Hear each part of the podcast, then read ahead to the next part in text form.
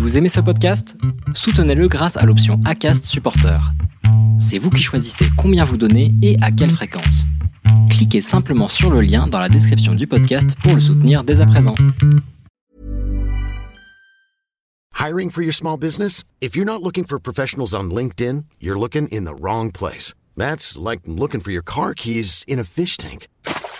LinkedIn helps you hire professionals you can't find anywhere else, even those who aren't actively searching for a new job but might be open to the perfect role. In a given month, over 70% of LinkedIn users don't even visit other leading job sites. So start looking in the right place. With LinkedIn, you can hire professionals like a professional. Post your free job on linkedin.com slash people today.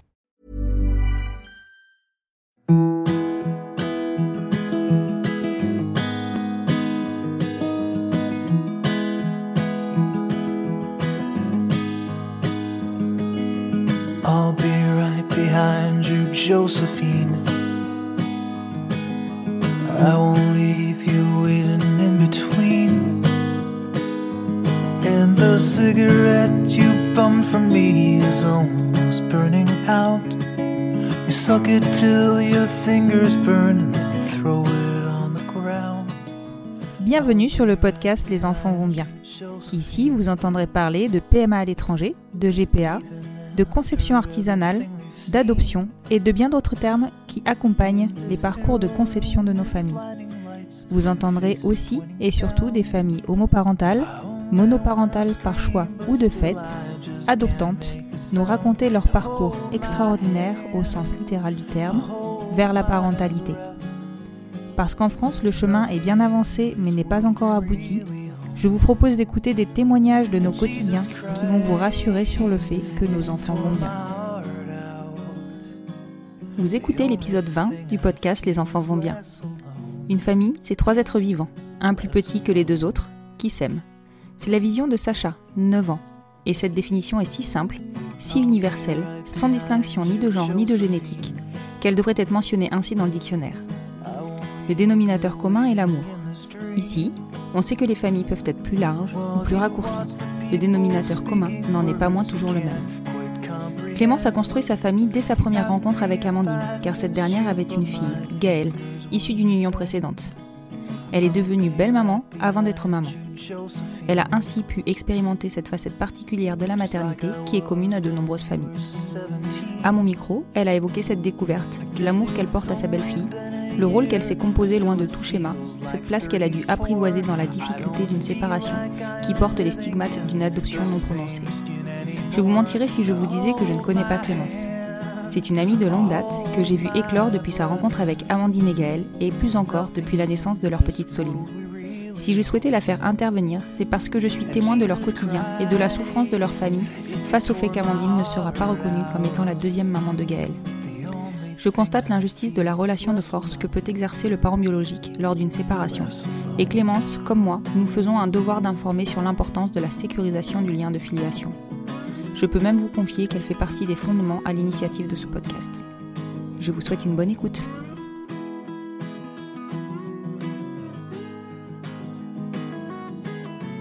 Bonsoir Clémence. Bonsoir. Je te remercie beaucoup de t'être rendue disponible et d'avoir répondu présente à mon invitation. Avec plaisir.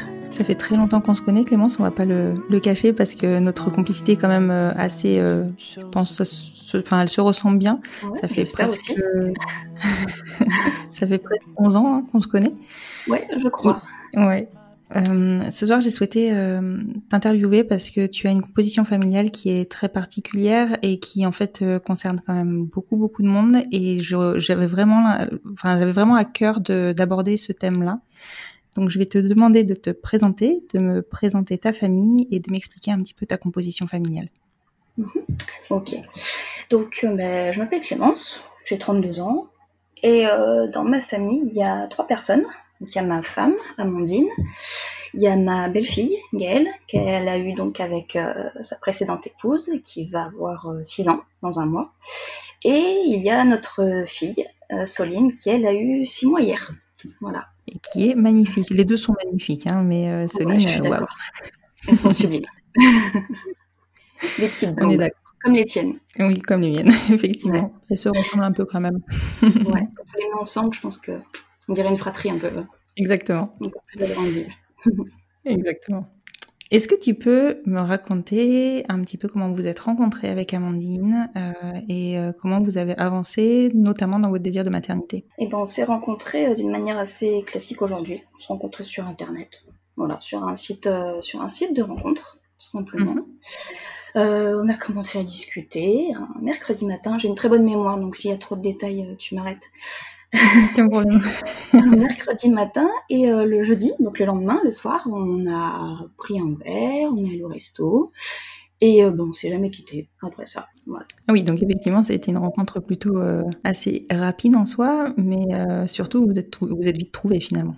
Oui, oui, oui. Bah c'est ouais, ça a été assez évident. Je sais pas, je saurais pas dire, je saurais pas expliquer. C'était euh, ouais très rapide évident. et très évident quoi. Mhm. Évidence. ouais. Amandine, t'as parlé de suite de sa, de sa précédente union ou pas du tout? Ouais, tout de suite. Euh, elle m'a tout de suite dit qu'elle avait une petite fille qui, du coup, à l'époque avait bah, presque 3 ans. Et euh, bah, moi, c'est quelque chose euh, que j'ai beaucoup aimé. Elle m'a dit assez rapidement qu'elle avait peur que ça l'empêche de rencontrer quelqu'un d'autre. Parce que, voilà, avoir déjà un enfant, ça peut, pour certaines personnes, être un frein à une relation, ce que je peux comprendre. Mais euh, ouais, moi, ça m'a plu. Parce que du coup, euh, bah, j'ai su que c'était euh, quelqu'un qui était du genre, comment dire, à se lancer, à construire et voilà. Le fait, en fait, je pense que j'avais jamais été avec en couple avec quelqu'un qui me semblait aussi stable, même si du coup elle avait été séparée, enfin mariée, divorcée, etc. Mais pour moi, c'était un gage de stabilité. Elle avait déjà un enfant et c'était quelque chose que j'ai euh, que j'ai adoré. voilà. Après, c'est vrai que en général, c'est quand même relativement gage de, de responsabilité, notamment. Ouais, ça c'est vrai. Du coup, tu as rencontré Gaëlle rapidement euh, suite à ça ou vous avez pris votre temps et, euh, et elle te l'a présenté plus tard? Euh, elle me l'a présenté assez rapidement. Moi, je voulais pas au début. Enfin, je voulais pas. C'est pas que je voulais pas la rencontrer. Je voulais pas la rencontrer aussi vite parce que euh, je sais pas. Je me suis dit si ça dure pas, même si euh, moi j'étais assez confiante, mais euh, on sait jamais. Hein, c'est pas voilà. Euh, je voulais pas euh, entrer dans la vie de cette petite euh, qui avait trois ans, qui allait pas forcément comprendre. euh, Quelqu'un qui arrive, euh, une nouvelle amoureuse pour maman, qui peut-être s'en va deux, trois mois plus tard, un an après. Moi, ça me semblait je trouvais que c'était quelque chose d'important, quoi. C'est euh, pas comme de rentrer dans la vie d'un adulte. rentrer dans la vie d'un enfant, c'est plus. Bah ouais, c'est beaucoup plus important, quoi. C'est quelque chose qui se fait pas à la légère. Bah, Surtout vu le rôle que tu allais y prendre. En plus, alors, au début, voilà, je me projetais pas autant. Hein. C'était, euh... ouais, le jour où j'ai réalisé que j'étais belle-mère, moi, ça m'a fait, euh, ça m'a fait bizarre. Mais euh, Oui, tu m'étonnes. ouais, au début, c'était, ouais, je voulais pas, voilà, lui faire de mal en comment dire, qu'elle comprenne pas en fait, voilà, qu'elle comprenne pas pourquoi j'arrivais, j'étais pas là, enfin, voilà, j'avais un petit peu peur de, de la blesser quelque part, même si je la connaissais pas encore. Mhm. Et euh, Amandine n'a pas eu cette peur. Elle, euh, apparemment, ça a été assez évident et au contraire, elle a voulu qu'on se rencontre très vite, euh, bah, certainement pour pas euh, séparer, pour nous, nous relier dès le départ, je sais pas, je pourrais pas dire exactement euh, comment elle a pensé les choses, mais en tout cas, ouais, elle a voulu que je la rencontre très vite. Et je l'ai rencontrée très vite, ouais. Peut-être euh, deux, trois semaines après, je crois. D'accord. En tout cas, ce qui est sûr, c'est qu'elle Ouais. connaît sa fille et qu'elle avait confiance en sa fille et en sa capacité à accepter, à t'accepter toi euh, dans, dans la vie de sa maman. Et je trouve que c'est vraiment. Alors, je comprends complètement qu'on prenne le temps hein, que- pour, pour présenter un, une- un nouveau conjoint à un enfant. Mais euh, en même temps, c'est aussi euh, un sacré signe de, de confiance que de présenter euh, tout de suite euh, son enfant à, à son nouveau conjoint. Oui, j'avais pas vu ça comme ça. Mais oui, effectivement. Est-ce que tu sais si Amandine, enfin, si et comment elle avait préparé le terrain auprès de, de Gaël Je sais que je suis allée manger chez elle un soir, du coup. Et euh, bah, la petite, elle était toute timide et elle me regardait un peu. Bon, après, elle avait même pas trois ans, elle parlait pas non plus euh, énormément, etc. Donc c'était un peu, euh, un peu. Enfin, il y avait pas forcément, il y avait un échange qui était pas forcément verbal, quoi. Qui était pas. C'était, on s'est beaucoup euh, observé, je pense, ce soir-là. Et non, je pense qu'au début, elle l'a fait plutôt naturellement. Je pense que je pense pas qu'elle m'ait présentée comme une amoureuse ou quoi. Je, je me souviens pas, honnêtement. Mais euh, je pense que ça s'est fait plus doucement que ça. D'accord. Au début, euh, voilà, je suis venue chez elle. Euh, elles sont venues me voir au travail une fois. Enfin, voilà, on s'est vu de temps en temps. Mhm. Et puis, et puis ça s'est fait tout seul parce qu'au final, bah, non, je sais plus. C'est, ouais, vraiment une très bonne question. Je pense pas qu'elle ait posé les mots tout de suite. D'accord. Parce qu'en même temps, ça faisait deux, trois semaines qu'on était ensemble, donc euh, c'était pas non plus. C'était euh, tout frais. Voilà, c'était tout frais, donc je pense qu'elle-même se disait pas forcément les mots, donc elle les a pas forcément dit euh, à Gaël non plus. D'accord. Amandine, elle avait Gaëlle en garde alternée une semaine, une semaine ou aussi une garde alternée différente? Non, c'est juste un week-end sur deux. D'accord. Et euh, à l'époque, Gaëlle n'est- n'allant pas à l'école encore, elle était trop petite, elle allait euh, chez la nounou et du coup, euh, elle avait juste un week-end sur deux et je crois de temps en temps, quand elle était en vacances, elle la prenait quelques jours, mais euh, sans plus. D'accord. C'était pas une garde alternée euh, classique comme on entend D'accord. d'habitude. C'est Amandine qui a porté Gaëlle ou c'est son sa conjointe? Non, c'est son ex-femme qui l'a Pardon, porté. son ex-femme. D'accord. Ouais. Est-ce que Amandine a subi cette garde alternée ou comment ça s'est, enfin c'est elle qui l'a décidé? Comment ça s'est passé en fait? Euh, alors encore une fois, j'étais pas, j'étais pas là, hein, c'est pas, donc je sais pas exactement comment ça s'est euh, mis en place. Euh, je sais juste que comme elles se sont séparées quand Gaëlle avait 8 mois seulement, euh, elle était beaucoup trop petite pour euh, pour avoir une garde alternée. hein. Je sais que avant deux ans, ils conseillent, euh, enfin ils déconseillent totalement de de faire des, ga- des gardes alternées. Donc au début, euh, c'est Amandine qui allait le week-end euh, dans leur ancienne maison s'occuper d'elle. Ça a été euh, comme ça. Et euh, bon, ensuite, Amandine a un travail aussi avec des horaires, euh, avait en tout cas à l'époque un travail avec des horaires totalement irréguliers qui lui permettaient pas de, de elle-même sur une semaine entière gérer la garde de la petite. Ça, c'était techniquement pas possible. Ouais. Et ensuite, euh, voilà, la petite était dans leur ancienne maison, etc., pour garder une certaine stabilité. Donc ça s'est fait euh, certainement euh, assez naturellement dans le dans l'intérêt de, de Gaëlle. D'accord. Mm. Et donc dans votre relation, donc du coup Gaëlle est là une sem- un week-end sur deux. Vous vous continuez Ouais. à construire votre relation. Est-ce que du fait Mhm. de, de la maternité précédente d'Amandine, vous avez rapidement parlé enfant? Ou pas Comment ça s'est déroulé pour vous?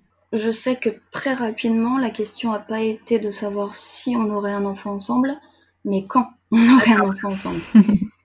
voilà, ça a été euh, ouais, assez rapide, je pense, aussi. Parce que euh, moi, je savais que je voulais, euh, je savais que je voulais des enfants. Mhm. Au départ, ouais, j'étais totalement contre l'idée de porter un enfant. Oui, Je trouvais ça extrêmement bizarre. Hein, tu te souviens de ma tête complètement affolée quand j'ai posé la main sur ton ventre avec Juliette à l'intérieur. Ça m'a complètement euh, traumatisée pendant trois heures, je Je crois. me souviens bien. Voilà, c'était pas du tout mon truc. mais je savais que je voulais être maman, par contre. Oui. Voilà. Et Amandine, elle est faite pour être maman, de toute façon.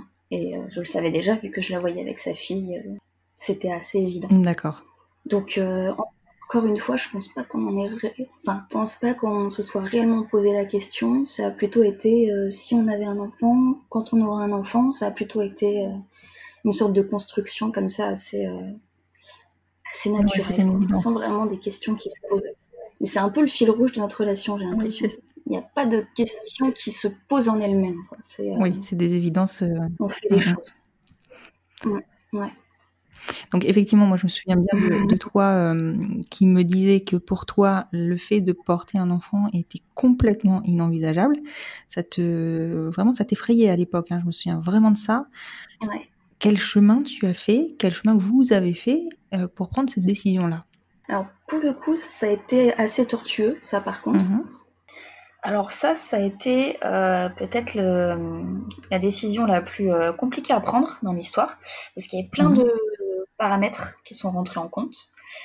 Donc il y avait, euh, de mon côté, il y avait donc euh, mon appréhension, euh, le fait de porter un enfant, la grossesse, etc. Donc c'était pas quelque chose qui me, qui me faisait fantasmer. Et, Mais bon, moins qu'on puisse dire. voilà. Et Amandine, elle n'était pas fan du côté médical, du coup surmédicalisé avec le, avec l'insémination. Donc ça, voilà. Du coup, aucune de nous deux courait après la grossesse. Euh, elle était, elle est toujours Mhm. un peu plus âgée que moi, elle a trois ans et demi de plus. Donc au début, on s'est dit pourquoi pas commencer par elle, parce que si euh, elle a vraiment envie de porter un enfant, bah, ce serait dommage qu'elle soit ensuite trop âgée pour que ça fonctionne. Ça, c'était une réflexion, mais en même temps, on s'est dit ouais, mais moi, je suis plus jeune, du coup, ça fonctionnera peut-être mieux. Donc pourquoi pas commencer directement avec celle avec laquelle euh, ça peut le mieux fonctionner. C'était deux. Parce que du coup, Amandine, elle, Amandine, elle, elle a pour projet peut-être plus tard de porter un enfant ou pas du tout? Euh, je pense pas. D'accord. Je pense pas. Pour l'instant, là, aujourd'hui, euh, non. Après, c'est toujours des choses, euh, quelque chose qui lui vient en tête de temps en temps. C'est une idée. Elle est curieuse, je pense, de voir ce que ça, ce que ça donnerait. Elle est curieuse plus qu'autre chose. Voilà. Mais c'est pas un besoin fondamental pour elle.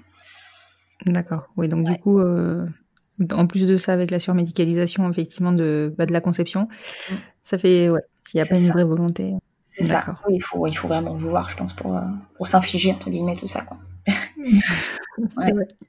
Et euh, voilà, donc il y avait ça, ces éléments qui sont à peu près, je pense, communs à un peu tous les couples au final, des questions un peu d'âge, de, volonté, etc. Et puis il y avait un autre élément qui était un peu plus important, c'est que dans sa famille, il y a une maladie génétique. Elle a oui. Ouais, elle a une de ses sœurs qui a le syndrome de Scher. C'est une maladie génétique orpheline, très peu connue, mais qui est dégénérative et qui amène à euh, la surdité et la cécité. Ah oui, ah, c'est oui, dur ça. Oui, c'est quelque chose d'assez euh, d'assez violent comme, euh, comme maladie. Donc forcément, mhm. Amandine, elle, il y avait à peu près une chance sur deux, parce qu'elle n'est pas malade, mais une chance sur deux d'être porteuse saine de cette maladie. Donc elle peut transmettre. Donc elle peut totalement transmettre euh, ce gène à un enfant qui pourrait être lui-même porteur sain, mhm. voire malade si jamais euh, le donneur euh, était lui-même porteur sain. D'accord, parce qu'il faut que les deux parties présentent le, la dégénérescence. C'est ça. ça. se dit comme ça? Oui, c'est le même gène atteint mhm. par cette maladie. Donc, euh, et c'est pas forcément pas un test qu'on fait aux donneurs euh, de sperme, hein, c'est pas quelque chose, euh, c'est une maladie orpheline, donc forcément c'est pas testé. Euh, je connais pas les questionnaires qu'ils soumettent aux donneurs, mais je pense pas que ce soit une question qu'ils mhm. posent. Voilà, dans les questionnaires médicaux, ils posent des questions sur tout ce qui est diabète, antécédent de, de cancer dans la famille et tout, mais je sais pas si ce genre de maladie est, est abordé. Voilà. Donc, ben, euh, du coup, avec elle, on prenait éventuellement le risque euh, que qu'un enfant soit euh, porteur sain de cette maladie, voire malade si le donneur avait, par malheur, la même anomalie génétique dans ses gènes. Quoi. Oui. Après, si elle avait vraiment voulu, vous auriez pu avoir recours au tri des embryons. Oui, mais c'est là-dessus, on, on, y a pensé, on s'est posé la question, on s'est dit qu'effectivement c'était une possibilité. Là-dessus, on a soulevé la question entre, euh, de l'inégalité avec un couple hétérosexuel qui forcément, euh, dans ce cas-là, en France, a droit euh, du coup à une sélection de ses embryons pour être sûr que l'enfant n'est pas malade. Mm-hmm. Euh, là, nous, effectivement, bah, il faut euh, financer hein, ces analyses qui sont beaucoup plus chères en Espagne ou en Belgique. Voilà, c'est... On avait vu hein, les tarifs, je crois que c'était 1500 euros d'analyse, rien que pour voilà, pour voir euh, en termes de gènes, pour voir les problèmes génétiques qui pouvaient se présenter, quoi. D'accord. Donc bon, c'était, euh, c'est quelque chose qui a, c'est quelque chose qui a pesé dans la balance, quoi. Et euh, à l'époque, on savait pas si Amandine était, porteuse saine ou non. Donc on s'était dit qu'on allait euh, attendre qu'elle fasse euh, le test et si elle était porteuse saine, de toute façon elle voulait pas porter parce qu'elle voulait pas transmettre du tout cette anomalie et on voulait pas se mettre sur le dos les analyses génétiques alors que moi je pouvais voilà porter un enfant qui n'aurait pas ce genre de risque. Le fait est qu'on n'a pas réellement attendu qu'elle fasse le test. Elle l'a fait, elle n'est pas porteuse, donc même si elle voulait ensuite porter un enfant, il n'y aurait pas de souci.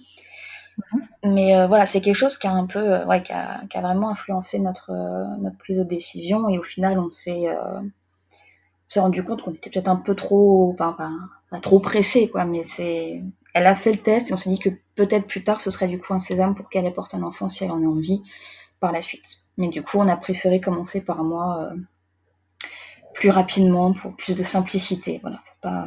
Oui. Et vous, mais vous vous fermez pas la porte, en fait. Si Amandine désire porter un enfant, euh, vous, vous y réfléchirez. Ah oui, bien sûr. Ça, c'est, ça a toujours été. euh, voilà, dès qu'on a décidé qu'on commençait par moi, on a bien dit qu'on commençait par moi. voilà.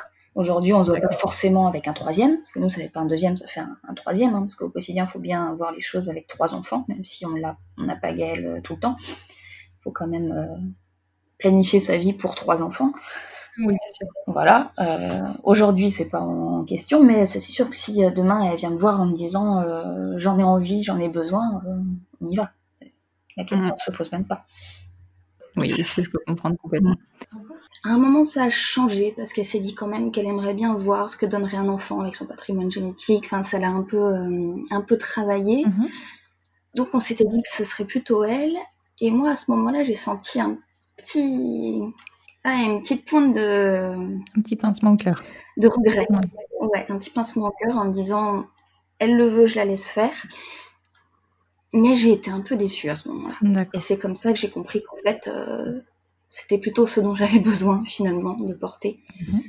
Parce que j'ai senti que j'avais besoin d'être aidée par mon corps, mes hormones, tout ça, pour, euh, pour euh, survivre à cette épreuve, les nuits, etc. euh, d'avoir, je sais pas, d'avoir mon corps qui soit derrière moi. Mhm.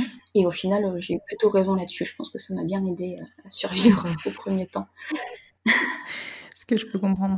Enfin, clairement, on a besoin de ça aussi. Quand vous avez euh, réfléchi à la conception donc, de, de votre enfant, vu que Mhm. vous aviez toutes les deux euh, finalement euh, l'invasivité, on va dire, si, on peut dire ça comme ça, Mhm. du processus de PMA était quand même relativement euh, effrayante. Pourquoi vous n'avez Mhm. pas réfléchi, ou peut-être y avez-vous réfléchi, à une insémination artisanale? Euh, non, on n'y a jamais réfléchi. Autant je peux comprendre que certaines personnes trouvent important le fait d'avoir un donneur connu, ou en tout cas qu'on puisse euh, retrouver, etc., en cas de besoin de l'enfant. Autant nous, on s'est dit, c'est nous deux. On fait ça toutes les deux. On veut pas connaître le donneur. Tu voulais pas de tierce personne dans l'histoire. Non, même si euh, cette personne s'engageait à ne pas euh, intervenir, etc., je pense qu'on aurait toujours eu un petit, pas un danger, mais un petit euh, doute sur le fait qu'il veuille venir dans la vie de cet enfant. Et ça, on, on s'est dit très rapidement qu'on qu'on voulait pas de ça. C'était pas, non, Ouais, c'était une évidence aussi. c'était pas envisageable pour nous. Mm. Ouais, c'était une évidence. Une fois que vous avez pris cette décision-là, en tout cas de savoir que vous avez finalement décidé qui porterait l'enfant, euh, vous êtes Mhm. vous êtes euh, lancé de suite dans le processus ou vous avez euh, vous avez encore mûri ce que vous souhaitiez? On a dû attendre quelques mois quand même, de, ouais, 4-5 mois peut-être, avant de réellement appeler une clinique. D'accord. Je pense. C'était surtout, euh, je lançais de plus en plus euh, des petites euh, piques en disant, alors quand est-ce qu'on s'y met? Enfin, C'était un peu, voilà. Elle me répondait avec un sourire en l'air de dire attends, attends. Mhm. Et puis euh, un jour, je me rappelle très bien, c'était mi-août 2018 à peu près. Mhm. Elle me dit ok, on y va, comme ça. Dans... Et qu'est-ce qui, qui a été déclencheur alors? Alors, pour être honnête, elle a divorcé le mois précédent. Oui, d'accord. Oui, donc elle n'était pas divorcée. Non, elle n'était pas encore divorcée Mhm. quand on s'est rencontrés. Euh, séparée de fait, mais pas divorcée. D'accord. Mais euh, ouais, je pense qu'au début, il a fallu qu'elle fasse un deuil, du coup, Mhm. quand même, parce que même si elle était déjà séparée, la signature du papier de divorce, c'est pas, ça n'a pas été quelque chose d'évident. Mais voilà, elle a fait un deuil. Ensuite, je pense qu'elle s'est sentie libre de réellement recon- reconstruire quelque chose. Oui. Là, je parle un peu à sa place parce qu'elle me l'a pas dit ces mots comme ça, mais euh, c'est comme ça que je l'ai ressenti. Oui, après, c'est Mm. sûr que je suppose que engager une nouvelle relation, euh, cré- enfin concevoir un enfant euh, alors que t'es pas divorcé, je pense qu'au niveau perception euh, de la partie adverse, c'est pas bon, Mhm. quoi. Je pense que ça Non. pouvait aussi la travailler. Après, euh, je parle pas à sa place, hein, mais euh, je me doute que ça peut être problématique. Ouais, moi je pense que ça, ça, ça- voilà, il y a des barrières qui sont levées euh, au fur et à mesure, quoi. En tout cas, ça, je pense que c'était une, une barrière, euh, Importante. en tout cas psychologique. Mhm. Ouais.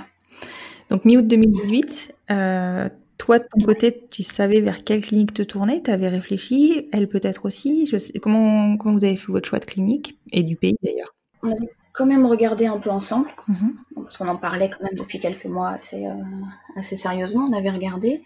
Euh, là, ce que, rétrospectivement, quand j'ai réfléchi euh, pour préparer un peu, pour me préparer à répondre à tes questions, Mhm. c'est que euh, c'est vraiment un choix de couple. Parce que Gaëlle été constituée en Belgique, elles ont fait ce choix ensemble. Nous, on a fait ensemble le choix de l'Espagne. D'accord. C'est vraiment, euh, voilà, même s'il y avait une personne en commun dans le, le couple, euh, dans le choix, on a fait notre choix à nous. C'est euh, vraiment euh, particulier à chaque euh, couple. Oui, chaque parcours est particulier et convient à chaque couple Mm. en fait. Il n'y a pas de, de parcours euh, idéal en fait. Il y a un parcours qui convient à un couple. Ouais. Moi, je sais que je voulais l'Espagne euh, parce que j'ai euh, une angoisse euh, des transports en commun, de rater les trains, les avions, tout ça. Rien que pour partir en vacances, ça met dans des états pas possibles.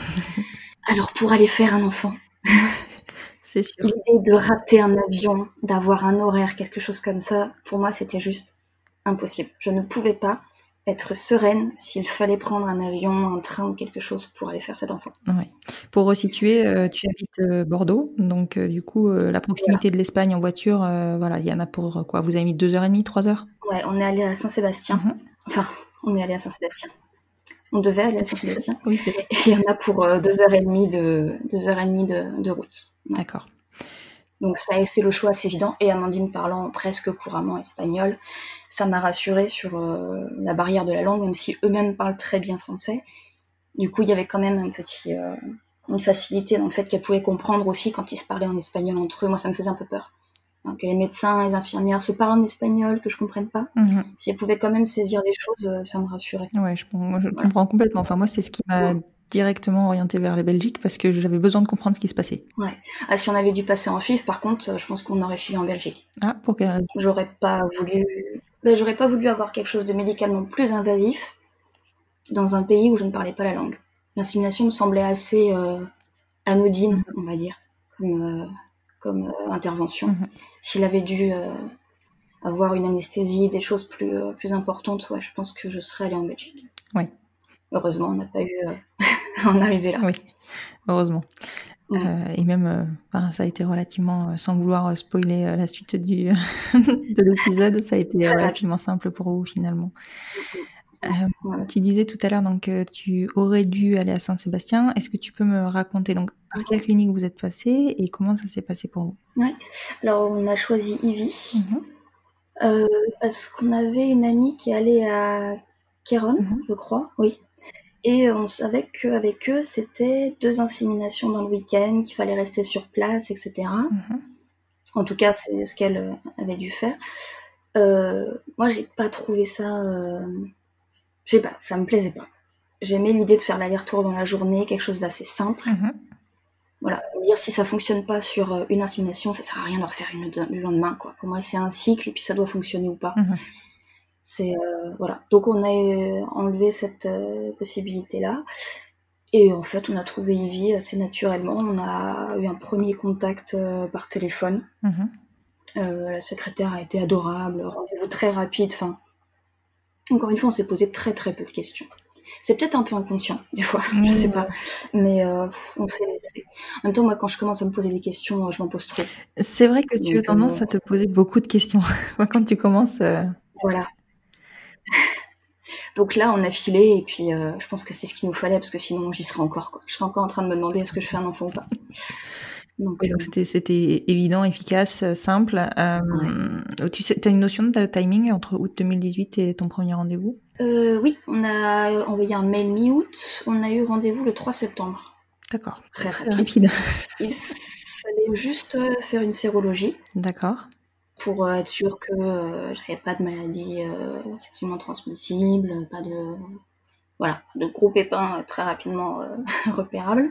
Et euh, ça a été voilà, très très rapide. Un premier examen, juste un rendez-vous, une prise de contact où ils nous ont expliqué comment ça allait se passer. Mhm. Et ensuite, donc premier rendez-vous le 3 septembre et première insémination le 1er novembre. Ah ouais. En soi, ça n'a pris que deux mois. C'est rien du tout. Non. Mais moi, ça m'a semblé euh, une éternité. Moi, je voulais y aller tout de suite. je pensais que je pouvais le faire le 15 septembre, quoi. En ayant rendez-vous le 2, je me suis dit, c'est bon, le 15, j'y suis. Mais non, bon, il a fallu faire des examens un peu plus sympathiques, du genre l'hystérosymptographie, que eux font d'office. D'accord. J'ai pas entendu parler de ça dans tes précédents podcasts. J'ai pas entendu de. On le fait en Belgique. C'est, enfin, moi, je sais que j'ai dû la, la faire. Euh, j'ai eu d'autres Mhm. épisodes sur lesquels effectivement il y en a eu, Euh, mais je crois pas que ce soit, Ouais. obli- enfin, que ce soit euh, systématique. Ouais, mais ça, chez Ivy, ils la font d'office. D'accord. Voilà. On est reparti du premier rendez-vous. Je savais qu'il fallait faire ça et c'est ce qui a pris le plus de temps en fait, parce qu'il faut se caler sur le cycle, il faut qu'il y ait des rendez-vous au laboratoire, enfin au, au cabinet de radio et c'est ce qui a pris le plus longtemps en fait, Mhm. d'avoir un rendez-vous qui collait. euh. Mais ouais, seulement deux mois, effectivement. Et au niveau euh, stimulation, il fonctionne comment chez Ivy il, il stimule, il stimule pas? Euh, alors, ils prennent en fonction de l'âge. Euh, moi, j'ai eu de la chance, c'est que le rendez-vous du 2 septembre s'est bien tombé dans mon cycle. Ils ont pu estimer le nombre de follicules que j'avais. Mhm. Donc, euh, ils savaient que j'avais pas de déficience à ce niveau-là. Du coup, je suis partie d'office avec une petite stimulation. Alors, je me souviens plus trop les dosages. Je sais plus, mais c'est une toute petite stimulation par injection. Donc, on faisait des, des piqûres. C'était sympa, ça. Ouais. Et ouais, On a, on a vraiment bien rigolé. La première était un peu stressante, mais ensuite on a beaucoup rigolé. On en a fait dans des situations euh, assez improbables, euh, dans la salle de bain de mes beaux-parents, euh, en ayant caché le stylo dans le frigo. Enfin, D'ailleurs, si ma belle-mère m'écoute, elle le sait pas. D'accord. Voilà. C'est vrai que quand on, enfin, je sais, justement, j'allais te poser la question, notamment de si vous aviez parlé de ton parcours, enfin de votre parcours euh, à votre famille et euh, plus particulièrement à Gaëlle en amont ou pas du tout? Alors à Gaëlle, non. Euh, à la famille, non plus. Mhm. Il y a euh, deux amis, en gros, qui étaient au courant, parce qu'il y en a une qui nous a aidé à faire la première piqûre. Parce qu'elle savait faire, Mhm. et l'autre qui était là ce soir-là par hasard, et du coup, bah, on l'a mise dans la confidence. euh, voilà. Mais sinon, euh, non, on l'a dit absolument à personne, on a gardé ça pour nous. Et moi, personnellement, je trouvais ça très important de ne pas le dire à Gaëlle, Mhm. parce que autant je savais qu'elle serait ravie d'avoir un petit, un petit frère ou une petite sœur. Autant euh, je voulais pas. Moi, je savais que j'allais avoir du mal à vivre la déception si ça ne fonctionnait pas. Mhm. Je voulais pas, même si je me doutais qu'à 5 ans, ce serait pas un drame, un traumatisme incroyable, je voulais pas qu'elle soit déçue, quoi. Ouais, je comprends. Et Amandine a été d'accord avec ça. Enfin, c'est elle la mère, donc c'est elle qui a pris vraiment la décision de pas lui dire. Mhm. Mais on a été euh, très d'accord là-dessus. euh. On lui a appris la bonne nouvelle, Mhm. pas aux trois mois. on n'a pas pu attendre, mais on lui a pas dit avant. D'accord. Non, on lui a pas dit avant. D'accord. Bon, on va revenir sur cette première, Ouais. euh, sur cette première tentative du coup euh, sur Ivy. Euh, donc, Oui, parce qu'on peu délire. on est en novembre euh, 2018 du coup. Mhm. Euh, comment ça s'est passé pour toi euh, ce premier, cette première tentative? Euh, bah, très bien. On a, voilà, on a fait les piqûres euh, comme prévu, à heure fixe. On a fait euh, la stimulation d'Obitrel euh, 36 heures avant le jour du rendez-vous, donc le 1er novembre à midi. Mhm. La date est très importante, puisque le 1er novembre, bien sûr, est férié en Espagne. Oui. Voilà, c'est chouette parce que nous, on n'a pas eu besoin de se, comment dire, de se justifier au travail. On est parti sur un jour où on ne travaillait pas, donc ça, c'était super, déjà, de ne pas avoir à, à demander une journée et tout. euh, Oui, on a eu de la chance là-dessus. Mhm. Mais dans mon excitation, moi, en lisant le mail qui nous donnait rendez-vous, euh, je n'ai pas vu qu'il me disait Ivy Il- Bilbao et non pas Ivy Saint-Sébastien, puisque c'était férié, donc ils ouvraient exceptionnellement la clinique centrale à Bilbao pour nous, Oui, mais en même et temps, non c'était pas euh, la non, petite clinique secondaire à Saint-Sébastien. C'était pas forcément une évidence. Tu vas à Saint-Sébastien, tu t'attends à retourner à Saint-Sébastien. Oui.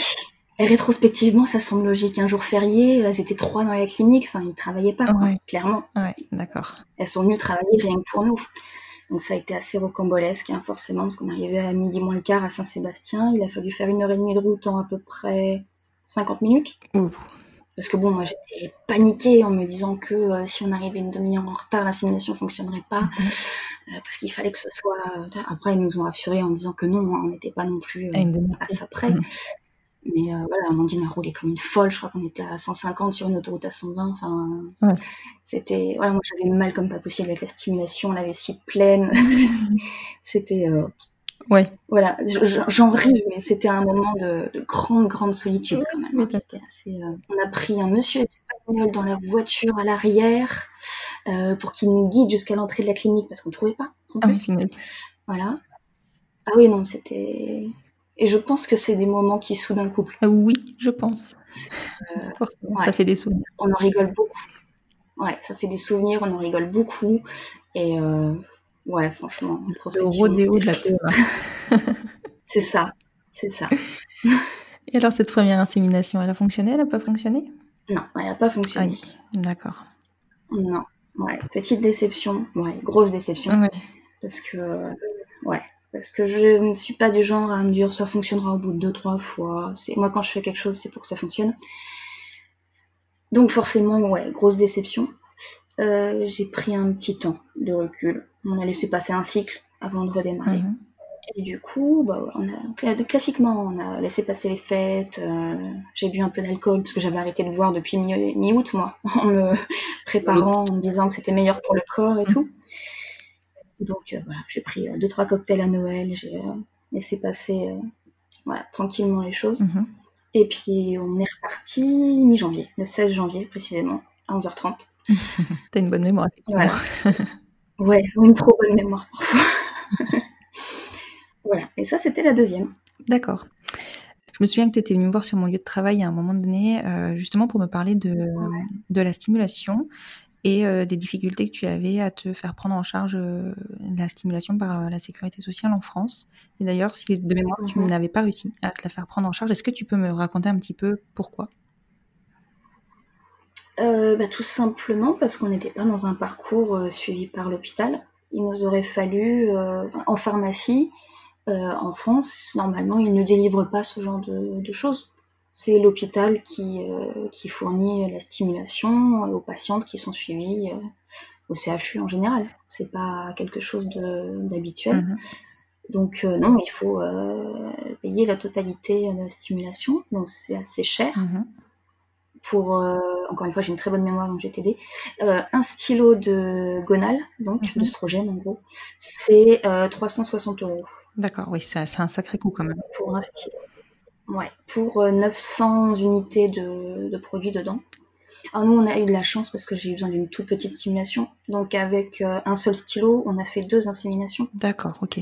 On a des amis qui ont eu besoin de deux voire trois stylos par, euh, par tentative. Waouh. parce que un peu plus âgé, parce que a besoin de plus de stimulation. Donc ça peut, ça peut monter très très vite. Oui. Nous, on a eu encore une fois beaucoup de chance. Ouais. Donc on parle de, on parle bien d'une stimulation par injection. Ouais. Alors je suppose et je crois savoir que certaines personnes arrivent à se faire prescrire euh, les stylos euh, même s'ils ne sont pas dans, un ca- dans le cadre d'un parcours PMA, mais par des gynécos qui sont spécialistes en PMA. Euh, Sur les stimulations euh, par comprimé, donc qui sont je crois un peu moins puissantes, mais je ne peux pas mettre ma main coupée. Euh, par contre, ça, c'est pris en charge par la sécurité sociale. Ça rentre dans le cadre d'un parcours euh, sans passer par la PMA, mais juste d'un couple qui pourrait avoir des difficultés à concevoir euh, lambda et qui passerait par un gynéco classique en France. D'accord. Ok. Bon, tu vois, je savais pas. J'ai pas. Moi, j'ai pris l'ordonnance que m'a donnée le, la clinique espagnole. Mhm. Et euh, ma gynéco, qui pourtant m'a énormément suivi, etc., euh, m'a dit Je suis désolée, mais ça, je ne peux pas prendre le risque de vous faire une ordonnance euh, là-dessus. C'est pas mon domaine, c'est pas mon travail, et je peux avoir euh, un contrôle. Pour des sommes pareilles par la sécurité sociale, elle prenait le risque ouais, de se faire contrôler et d'avoir euh, d'avoir des soucis. Oui, voilà. Après, moi, je te parle en par comprimé. La boîte de clomide, je crois qu'elle vaut 5 euros. Enfin, et encore, je crois que je suis très haute dans le Oui. barème, tu vois. Donc, forcément, la sécu vient pas Ça compter. peut être remboursé. Exactement. Ouais, c'est pas la... Et même au-delà de ça, C'est pas les pas quelque chose qui serait dérangeant à payer. La seule chose, c'est que tu as besoin d'une ordonnance pour pouvoir te le faire délivrer. Mm. Donc, euh, de toute manière, s'il y a ordonnance, il y a remboursement. Ouais. Après, moi, les stylos de, les stylos de, de Gonal, il n'y a pas forcément besoin d'ordonnance. hein. J'aurais pu aller décrire ce que je voulais euh, en pharmacie. euh. L'ordonnance espagnole ne valait rien du tout. hein. D'accord. Et tu n'as pas eu d'ordonnance Non, j'ai pas eu d'ordonnance française. D'accord. Mais j'ai très bien compris. Hein. Moi, j'ai absolument pas obligé ma gynéco déjà qu'elle a fait toutes les toutes les échographies et tout pour euh, surveiller l'évolution des follicules. Elle a tout fait. euh, Ça, ça a tout été remboursé. Mm. Franchement, elle a été super là-dessus. Euh, On a payé que entre guillemets la stimulation. Voilà. Je... Il était hors de question de lui faire prendre euh, quelque risque que ce soit Oui, oui. sans qu'elle euh, le fasse Oui, d'elle-même. oui, tout à fait. Non. Tout à fait. Mm. Et alors, cette deuxième, euh, cette deuxième insémination, comment ça s'est passé? Pareil, un rodéo PMA ou euh, ça a été beaucoup plus serein? Non, beaucoup plus calme. Alors j'ai bien relu le mail cette fois-ci, hein, forcément, avant de, avant de courir. Euh, ils nous ont juste dit que peut-être vu les résultats, il y aurait un risque de multiple. On a très fort pensé à vous. Et on s'est dit qu'on y allait quand même, Ouais, Tu vois ce que ça donne. parce que bon, oui, c'est faisable. hein. Voilà. c'est voilà. Bon, Amandine était beaucoup moins sereine que moi. hein. C'était- Elle avait voilà. déjà eu un. C'est ça. N'ayant jamais eu d'enfant, je me suis dit, oh, mais du jour, c'est chouette. c'est chouette, c'est bien et tout. Ils ont une super relation et tout. J'étais, oh, le, c'est pas grave, on y va. On y va quand même. mais bon, c'est, c'est pas grave. Je pense qu'une fois qu'on a fait ça. Même s'il y a un risque, entre guillemets, de multiple, Oui, c'est on y clair. va quand C'est même. clair. Tu sais à quoi t'attendre de toute manière, par, euh, par un parcours avec stimulation, euh, si on te le prévient, euh, voilà. Quoi. Mm, mm. Ouais. Et alors, le résultat de cette insémination Et alors, et ben, chaque euh, résultat de prise de sang, moi j'ai jamais fait de test de grossesse, j'ai toujours fait une, une prise de sang, Mhm. ça me semblait plus fiable. Euh, j'ai toujours voulu attendre Amandine, enfin toujours. J'ai toujours voulu attendre Amandine parce qu'il me semblait totalement impensable d'ouvrir ce mail toute seule. Ouais. Donc euh, pour le premier résultat, j'ai attendu jusqu'à 21h quand même, hein, 40 de Ouais, travail, ouais. alors que j'avais le mail depuis 17h dans ma boîte mail. Ouais, je me souviens. Je t'avais admiré d'ailleurs. Ah ouais, non, mais. Mais en même temps, je me serais pas vue pleurer toute seule, quoi. Pour moi, c'était impensable de faire autrement. Ouais, c'est sûr. Donc, euh, la première fois, j'ai pleuré toute seule, et la deuxième fois, bah, on a pleuré de joie, toutes les deux. voilà. Deuxième euh, réussite. Waouh, super. Et alors, ça, enfin, comment s'est passée ta grossesse? Ta grossesse s'est bien passée? Enfin, est-ce que, est-ce que c'est suite à cette insémination-là que Soline est arrivée? Oui, Ah, oui, oui. Alors, euh, là, il y a eu un petit accident de parcours euh, à un mois et demi de grossesse, le 1er mars. tu vois. Mhm. Euh, euh, une hémorragie, on a cru, on a pas mal cru la perdre, hein, donc je suis restée alitée, mais elle s'est accrochée. Soline est une petite, une petite guerrière. Mhm. Elle est restée avec nous. Et euh, voilà. Et elle est née euh, bah, pff, neuf mois, moins de deux jours plus tard. Dans les temps. Impeccable. Oui, D'ailleurs, ça nous a semblé très très long, hein, je tiens à te le dire quand même. Oui. Surtout qu'on a été facile avec personne, on a gardé euh, le secret, on n'a pas voulu savoir si c'était un garçon ou une fille. Oui. Donc je pense que ça a j'ai rajouté du temps à certaines personnes, notamment aux grands-mères. Oui, tu m'étonnes. Bien. Ouais, ouais. Et comment, bien aimé savoir. comment, tu, comment vous l'avez annoncé à Gaëlle alors? Tout simplement. Un vendredi soir, euh, Amandine allait la chercher à l'école euh, à 4 heures. euh, elle l'a ramenée à la maison. On s'est assises toutes les trois dans sa chambre. Et, et j'ai pleuré. j'ai pleuré tout ce que j'ai pu. J'étais incapable de lui dire, hein, c'est Amandine qui l'a dit. Mhm. Et voilà, elle lui a dit tout simplement qu'il y avait un bébé dans mon ventre et qu'elle allait être grande sœur. Voilà. Comment Gaëlle a réagi Tout- Elle a été super contente. Elle était, enfin, elle était préparée. On savait qu'elle serait contente. D'accord. Elle, euh, on, lui en a- on avait tâté le terrain, hein. c'est pas non plus. euh, on lui avait demandé si elle aimerait avoir un petit frère, une petite sœur. Elle voulait une petite sœur. Mhm. Ce qui est chouette, c'est qu'elle s'est pas posé la question de savoir si c'était un petit frère, une petite sœur. On lui a juste dit qu'on savait pas.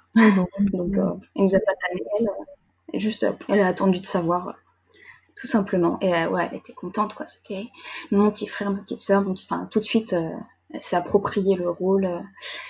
Elle a passé euh, à peu près huit mois à répéter euh, ça je pourrais le faire, ça je pourrais pas le faire, euh, ça je pourrais lui donner en faisant toute la, tout l'inventaire de ses jouets. Ça je peux pas lui donner, c'est trop petit. Ça je peux lui donner, ça je peux pas. Enfin, c'est c'est- chaud.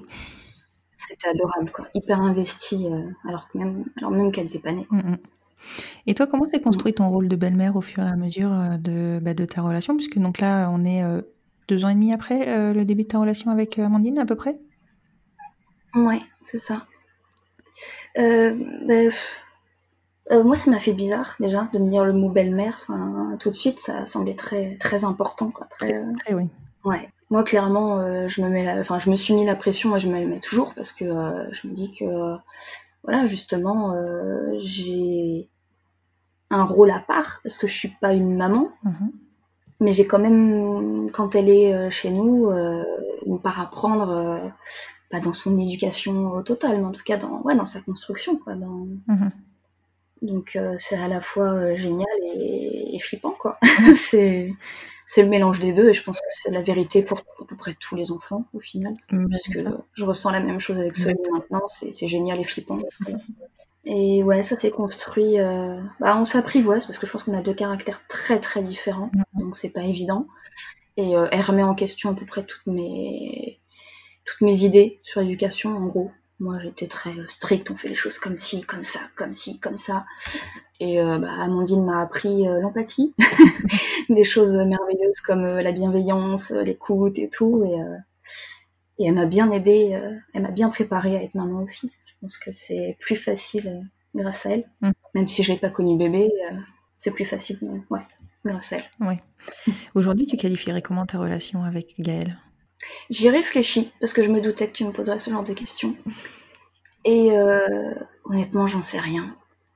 Je, c'est, euh, il y a beaucoup, beaucoup d'affection. Mhm. Euh, moi, je l'adore. Enfin, c'est voilà, on fait, on fait toute notre vie en fonction d'elle. Je veux dire, on- elle a une chambre. euh, moi, j'ai acheté mon appartement, j'étais seule. Mhm. Euh, ma chambre d'amis, en, en un mois, c'est devenu la chambre de Gaëlle. Enfin, c'est, je lui ai fait toute la place que je pouvais lui faire euh, dans ma maison, euh, dans mon cœur aussi. Enfin, c'est voilà, c'est une gamine qui est, qui est adorable, qui me bouscule parce que comme je disais, on n'a pas du tout euh, le même caractère, donc des fois elle m'horripile et puis en même temps, enfin, je la trouve adorable. Enfin, c'est Mhm. Oui, moi, c'est pareil avec les enfants, enfin, quand c'est tes propres enfants. Mm. Et c'est vrai que du coup, c'est. C'est, c'est, ouais, c'est encore autre chose. Oui, c'est différent. C'est encore autre chose. Ouais, je ne saurais pas l'expliquer. C'est un enfant sans être un enfant. Enfin, c'est juste. euh, C'est entre les deux. C'est. Voilà. Mais en même temps, euh, faut- je dis ça maintenant parce que ça fait seulement trois ans que je la connais.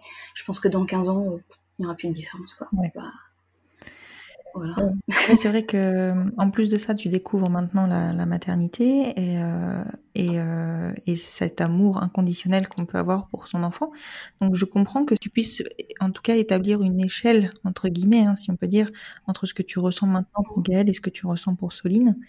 Et, et- mais je suis sûre et je suis convaincue que tout ça va se lisser euh, dans le temps euh, sans, sans hésitation. Non, et puis je pense que Soline m'a aidé à, à être plus maternelle envers Gaëlle. D'accord. Avant, j'étais plus dans, justement dans l'éducation. Mhm.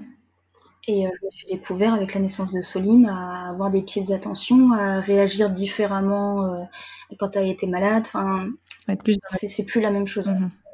Ouais, ouais, ouais, beaucoup plus. D'accord. Il y a toujours le côté euh, je cadre, parce que forcément, avec Amandine, quand elles sont tellement contentes de se retrouver, ça part en vrille. Hein, c'est du jeu, c'est des bisous, c'est des. c'est- Voilà. Bon, bah, je cadre, je mets, euh, je mets à table à telle heure, et puis j'essaie de. Ouais, de rétablir un peu la situation pour pas non plus que, que ça devienne du grand n'importe quoi et voilà qu'il y, ait toujours un rapport mère-enfant entre elles aussi, que ce soit plus seulement du jeu, Mhm. qui est encore une autorité de la part d'Amandine parce qu'elle aurait tendance à l'oublier un petit peu parce qu'elle veut tellement euh, profiter d'elle euh, à fond vu le peu qu'elle Oui, a. parce que du coup, euh, vous l'avez toujours que euh, sur les week-ends? Un week-end sur deux toujours et euh, la moitié des vacances scolaires, sauf en juillet ou enfin juillet août on ne l'a que deux semaines. On l'a pas tout le mois de juillet, on n'a que deux semaines en juillet et pas du tout en août. D'accord. Parce que euh, de mémoire, euh, enfin de mémoire non, je le sais en fait, je sais pas pourquoi je te dis ça. Amandine a changé de, de boulot pour avoir justement un rythme de vie euh, plus stable. Euh, ça n'a pas joué sur euh, cette, euh, cette garde-là? Euh, alors, elle n'a pas changé de travail pour. Enfin, oui, c'est que c'est le rythme de vie est pas forcément plus stable. Il est plus cadré parce qu'il y a un emploi du temps euh, prévu à l'avance, D'accord. contrairement à avant où c'était euh, du jour au lendemain. Mhm. Mais c'est toujours des horaires décalés, c'est toujours un week-end sur deux. Donc, effectivement, elle travaille quasiment tous les week-ends où on n'a pas. D'accord. Elle fait des pieds et des mains. Elle a encore passé la journée aujourd'hui à échanger un week-end pour pouvoir être là quand on a Gaëlle. Mhm. Voilà, elle fait tout ce qu'elle peut pour passer le plus de temps avec elle parce qu'on l'a vraiment pas beaucoup. D'accord. Mm. Et comment, enfin, alors, je vais pas te demander de parler à la place d'Amandine, mais comment toi tu as le sentiment qu'Amandine vit ça? Ah bah c'est pas pour rien que c'est moi qui évoque le sujet aujourd'hui et pas elle. Ouais. C'est euh, quelque chose de très compliqué pour elle. Mhm. C'est très très douloureux de pas la voir euh, autant qu'elle voudrait, de pas partager son quotidien, de pas l'emmener à l'école, de pas voilà, c'est bien sûr que c'est très très douloureux. Alors c'est pour ça qu'elle profite au maximum. Oui, ça je peux comprendre, c'est complètement normal. Mm. C'est c'est pas quelque chose qui est révisable, au moins pour que vous l'ayez un petit peu plus euh, sur les week-ends, euh, pas sur les week-ends du coup, pardon, mais sur les périodes de vacances scolaires un peu plus peut-être? Bah, je pense que Gaëlle grandissant, euh, on va essayer de faire en sorte de l'avoir peut-être tout le mois de juillet. Mhm. même si on pourra jamais prendre, enfin en tout cas Amandine elle avec son travail pourra jamais prendre tout le mois de juillet, c'est pas possible. c'est. Mais euh, mais on va essayer oui de de faire en sorte de l'avoir un peu plus. Avant elle était trop petite pour être euh, éloignée de sa mère naturelle euh, plus longtemps que deux semaines. Oui. Mhm. D'accord. Voilà, ça a commencé seulement avec l'école d'ailleurs. Mhm. Non d'ailleurs la première année, oui si la première année elle avait donc trois ans, on l'a eu une semaine. Et je crois que c'était la première fois qu'elle l'avait autant. Mhm. Et Gaëlle, comment elle, Ouais. comment elle vit ça, euh, de voir moins Amandine que euh, sa mère biologique? Euh, alors il y a jusqu'à il y a six mois, elle le vivait, je pense, assez, enfin, assez bien. Il y avait quand même les, les dimanches soirs où elle était un peu fatiguée, il y avait des pleurs dans la voiture pour qu'elle rentre. Euh, voilà, c'est sûr, hein, Amandine lui manque et elle comprend Mhm. que c'est pas équilibré. qu'elle la voit beaucoup moins, elle le sait. Alors on lui explique qu'on habite assez loin, parce qu'on est à presque 40 km les unes des autres, que c'est pas possible de l'emmener à l'école en étant aussi loin, et puis, enfin voilà, qu'elle a sa maison là-bas, que. Ouais, il y a un peu de distance aussi, Donc, euh, elle connaît hein, les, arguments, etc. Elle sait qu'elle a grandi dans le ventre de son autre maman, donc que c'est pour ça qu'elle reste plus avec elle. Mmh. Alors, effectivement, avec la naissance de Soline, c'est devenu un peu plus compliqué. Mmh. Parce que je pense qu'elle elle ressent le fait que Soline est 100% du temps avec Amandine. Oui. Ça, elle l'a pas dit, hein, mais bon, ça me semble assez évident. Elle est euh, assez futée pour euh, avoir fait euh, la déduction. Hein. C'est qu'Amandine passe tout son temps avec Soline et que doit y avoir, ouais, une petite, pas, forcément une jalousie, mais doit y avoir, elle se rend compte du déséquilibre. Et c'est plus compliqué. La séparation du dimanche soir est plus compliquée depuis la naissance de Soline, effectivement. Je pense qu'il faut qu'elle reprenne un équilibre différent même si elle est dingue de sa petite sœur, qu'on essaye de s'occuper d'elle autant qu'avant, même si c'est pas évident. On, intègre euh, dans le fait de s'occuper de Soline, elle lui donne à manger maintenant, euh, elle nous aide à, changer la couche, elle lui choisit ses habits, on fait tout ce qu'on peut pour l'intégrer, pour pas la mettre de côté.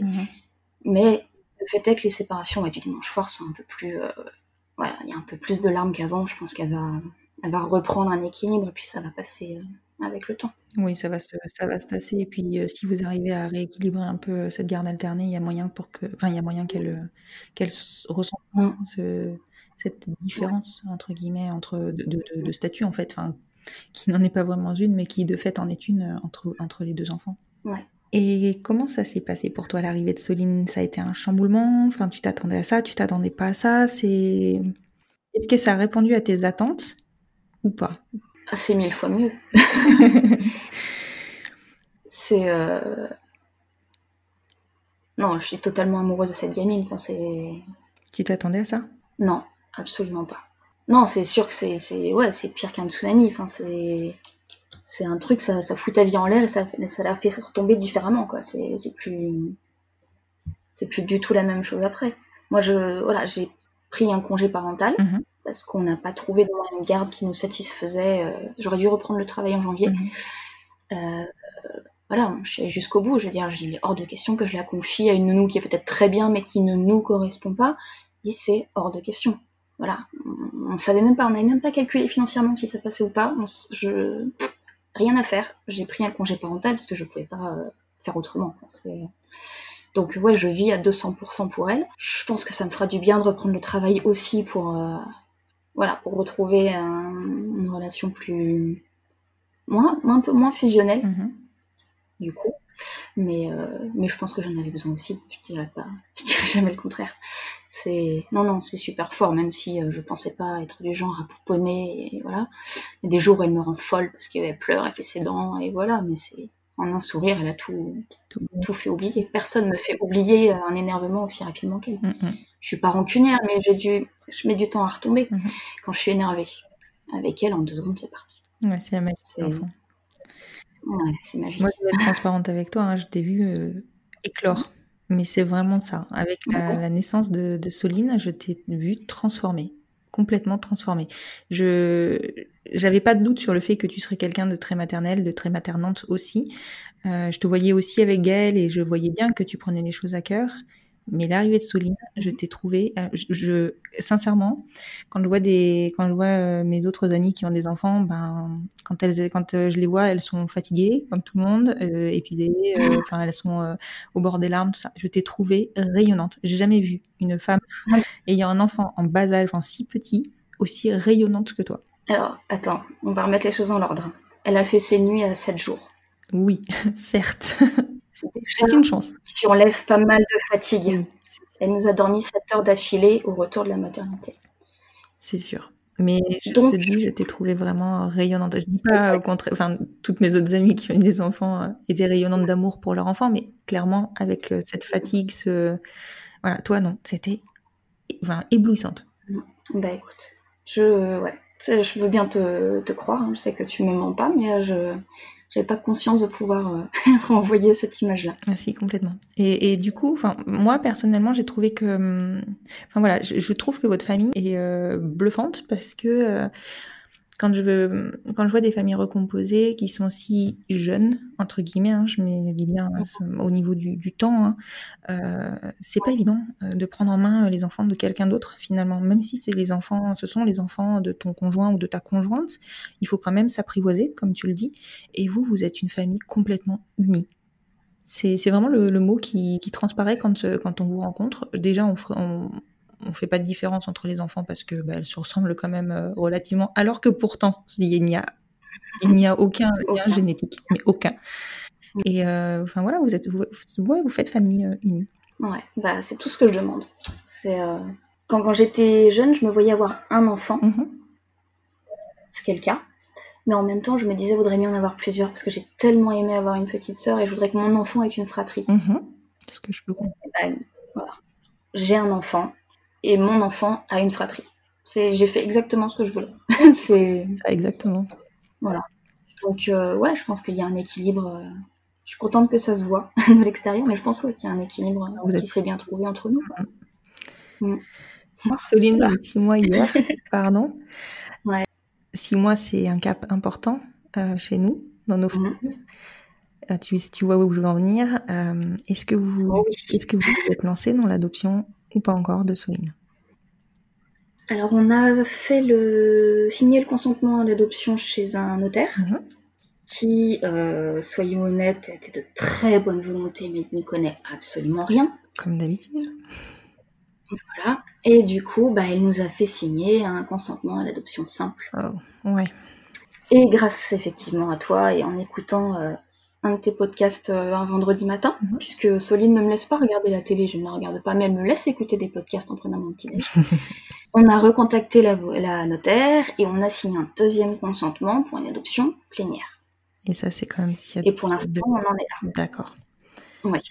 Ah oui, non, mais c'était, hors de question. Enfin, on n'a même pas regardé. On voulait tellement signer qu'on a limite pas regardé ce qu'on signait, en fait.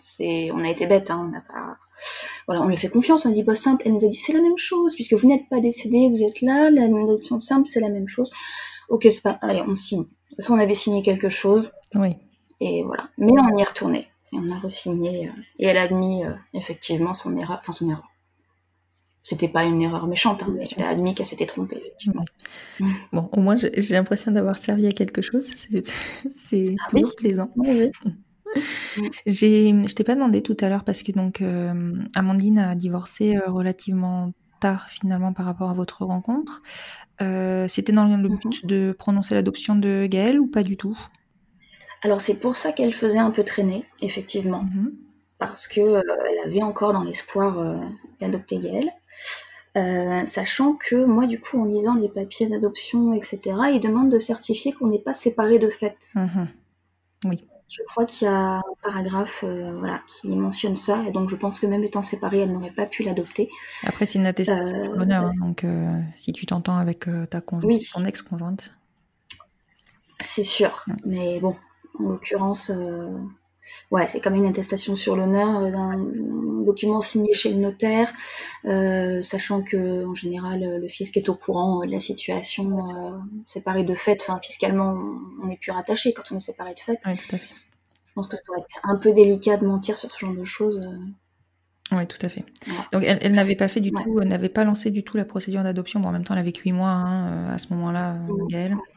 Non. Et c'est en partie, c'est principalement pour ça, moi, que je voulais euh, répondre à tes questions, c'est que je me doute qu'il y a des femmes, notamment, hein, des hommes aussi, mais beaucoup de femmes qui vont écouter euh, tes podcasts, qui vont dire oui, mais bon, l'adoption, on a le temps, etc., ça va passer. J'en ai rencontré, des femmes, leur fille avait deux ans et demi, mm-hmm. elles n'avaient pas signé, enfin, elles n'avaient rien fait en termes d'adoption. C'est génial, parce que elles ont confiance, elles se disent on a le temps, on est ensemble, on s'aime, on fera ça plus tard. Mais voilà, l'amour n'est pas éternel, beaucoup de monde le prouve. Et puis il y a aussi des voitures au coin des rues qui peuvent écraser euh, la mer naturelle. Enfin, c'est mon côté pessimiste, mais euh, tout peut arriver, quoi. Enfin, il faut faire l'adoption le plus vite possible. Parce que moi, je vois du coup, voilà, Gaëlle n'a pas été adoptée par Amandine. Mmh. Aujourd'hui, euh, tu parlais de garde alternée, etc. Il y a un déséquilibre. Oui. Il y a un rapport de force dans l'ancien couple qui est totalement déséquilibré.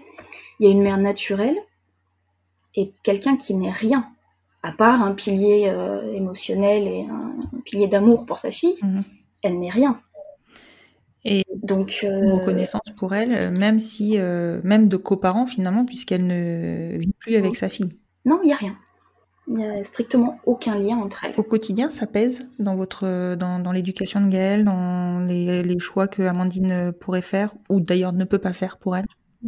Euh, bah oui, parce que techniquement, elle ne peut en faire aucun, en fait. Mhm. Alors ça, ça dépend de beaucoup de choses. Ça dépend euh, des relations qu'on entretient avec son ex-conjoint, ça dépend des caractères, ça dépend des situations professionnelles, ça dépend de, de milliards de choses. hein. Oui, bien sûr. Dans notre cas, il y a une mère naturelle qui décide de tout, qui a sa fille au quotidien, Mhm. et une mère euh, sociale qui prend ce qu'on lui donne, tout simplement. Voilà, qui a sa fille quand ça lui est autorisé, qui... Voilà, il n'y a pas de, de coparentalité du tout. Et qui finalement, du coup, redoute vraiment- que euh, tout puisse s'arrêter du jour au lendemain. Ah bah, bien sûr. Après, bon, Gaëlle va avoir 6 ans. Mhm. Même avant d'être maman moi-même, je me doutais bien que euh, sa mère naturelle n'allait pas aujourd'hui euh, la détacher totalement d'Amandine. Ce serait lui faire un mal euh, incroyable. Oui, à la petite. Hein. Voilà. Oui, à la petite. Ah oui, oui, bien sûr. Euh, à Amandine aussi, bien évidemment. Mais la question, c'est la petite. Enfin, pour, la, pour la mère, en tout cas, c'est sa fille. Et je- elle ferait un mal incroyable à sa fille en lui interdisant de voir son autre maman. Donc je pense pas que ça puisse, ça puisse arriver. Oui. Ça aurait pu arriver plus tôt, éventuellement. Là, aujourd'hui, non. Donc j'ai assez confiance là-dessus. Mais elle peut quand même, elle, euh, elle s'est remise en couple aussi. Gaëlle a deux belles mamans, non pas seulement moi. Elles peuvent très bien décider euh, d'aller habiter à l'autre bout de la France. Et là, aucun juge ne pourra euh, dire que Amandine doit continuer à avoir sa fille. Et ça, c'est un danger incroyable pour une maman. C'est, euh, je le sais. Il y a des fois, je le vois en elle. Elle a peur de ça. Mhm. Voilà. C'est, Et tu me disais qu'en plus de ça, il faut adopter. il faut adopter son enfant le plus vite possible. C'est voilà. Il faut absolument- C'est pour ça que nous, on va le faire le plus vite possible avec Soline. On a beau avoir confiance en nous, Mhm. on va le faire quand même le plus vite possible. C'est hors de question de de prendre notre temps là-dessus. Mhm. Oui, c'est ce qui est. Enfin, après, c'est sûr qu'on se rend pas compte euh, quand on est dans une relation qui fonctionne. euh, déjà, on se rend pas compte du bouleversement que peut être un enfant, et donc euh, le couple peut être quand même bien chamboulé à l'arrivée de l'enfant. Et on se rend pas compte non plus du fait que du jour au lendemain, il peut, il peut tout se passer finalement. Enfin, on a juste envie d'avoir confiance l'un en l'autre et, et pas de se poser de plus de questions que ça. Tu, me disais il y a pas très longtemps d'ailleurs que Amandine Mhm. aurait la possibilité de faire reconnaître cette maternité, mais bien plus tard. Il faudrait que ce soit Gaëlle, je crois, qui demande euh, cette reconnaissance. C'est bien ça? Alors peut, euh, on peut avoir recours ensuite à une adoption simple, à sa majorité. À sa majorité, À la moment- demande de Gaëlle, c'est ça? Euh, à la, oui, à la demande conjointe, enfin, il faudrait que Gaëlle soit d'accord, bien évidemment. Il y a des conditions, euh, plus de 10 ans d'écart entre l'adoptant et l'adopté. Euh, et c'est à peu près tout, je crois. Enfin, c'est vraiment pas à peu près. Enfin, en gros, dans le droit français, et c'est là que c'est complètement absurde, n'importe qui peut adopter à peu près n'importe qui, en fait, D'accord. avec la condition d'avoir 10 ans d'écart. Il y a des subtilités. Hein. J'ai Mhm. pas, j'ai pas encore vraiment approfondi le sujet. Mais c'est un peu ça. Nous, on doit faire des milliers des cents pour adopter l'enfant de notre conjoint, mais en fait, on peut adopter en adoption simple une personne majeure. C'est donc c'est le dernier dernier recours. Et ce serait en gros seulement une formalité pour que Gaëlle soit euh, héritière en fait euh, d'Amandine. Oui. Voilà, ce serait que légalement. Et encore, et encore, l'État peut, le jour du décès d'Amandine, Mhm. euh, demander à Gaëlle de justifier son lien. Ah oui, quand même. L'adoption. Ouais. D'ailleurs, on prépare. un- Oui, oui, l'adoption simple, parce qu'en fait, c'est pour éviter euh, des cas où une personne assez riche Mhm. euh, voudrait euh, faire hériter, mettons, sa femme de ménage, n'importe quoi, de son de ses biens sans lui faire payer les 60%, Oui, tu vois, enfin les voilà, en ayant un pourcentage en fait de, de parents à enfants. Voilà, c'est pour éviter la fraude fiscale. d'accord. en gros. Et l'État pourrait demander à Gaëlle de justifier son lien, de montrer des photos d'elle ensemble, de prouver des factures, euh, des, des, comment dire, des papiers de la Sécu, des choses prouvant qu'elle s'est occupée d'elle. Oui, tout ce qu'on demande pour là. le jour où... C'est ça. Mais le jour où Amandine décédera, Gaëlle pourra avoir besoin d'apporter ça Mhm. pour ne pas avoir à payer les 60% sur sa part d'héritage. Ouais. C'est c'est extrêmement mesquin, mais c'est Mm. C'est comme ça. Donc on prépare ce dossier, on a un petit truc où on met tout ce qu'on peut. Oui. Tous les papiers euh, à peu près légaux qui rattachent euh, Gaëlle à Amandine euh, depuis sa naissance, tout ce qu'elle peut. Il n'y a pas grand-chose, hein, parce qu'on l'a pas au quotidien et on n'a pas les responsabilités Mm. techniquement liées à, à son éducation, mais on, on réunit tout ce qu'on peut. Voilà, Ouais. c'est sa seule chance. C'est c'est relativement lourd au quotidien parce que, enfin, ne serait-ce que d'avoir à penser à ça, enfin, finalement, euh, Mm. La relation, elle est, elle est, elle est entachée, on va dire, de, de, de Mm. tous ces pro- de tous ces procédures, de toutes, pardon, ces procédures que, que vous subissez parce que, euh, parce que bah, l'adoption n'a pas été faite en temps et en heure. Mais bon, de toute manière, euh, vu les délais, euh, je pense qu'elle aurait pas pu être prononcée cette adoption. Mais voilà. Aujourd'hui, c'est un vrai problème, ces six mois de délai euh, entre la naissance de l'enfant et, et le début du process d'adoption.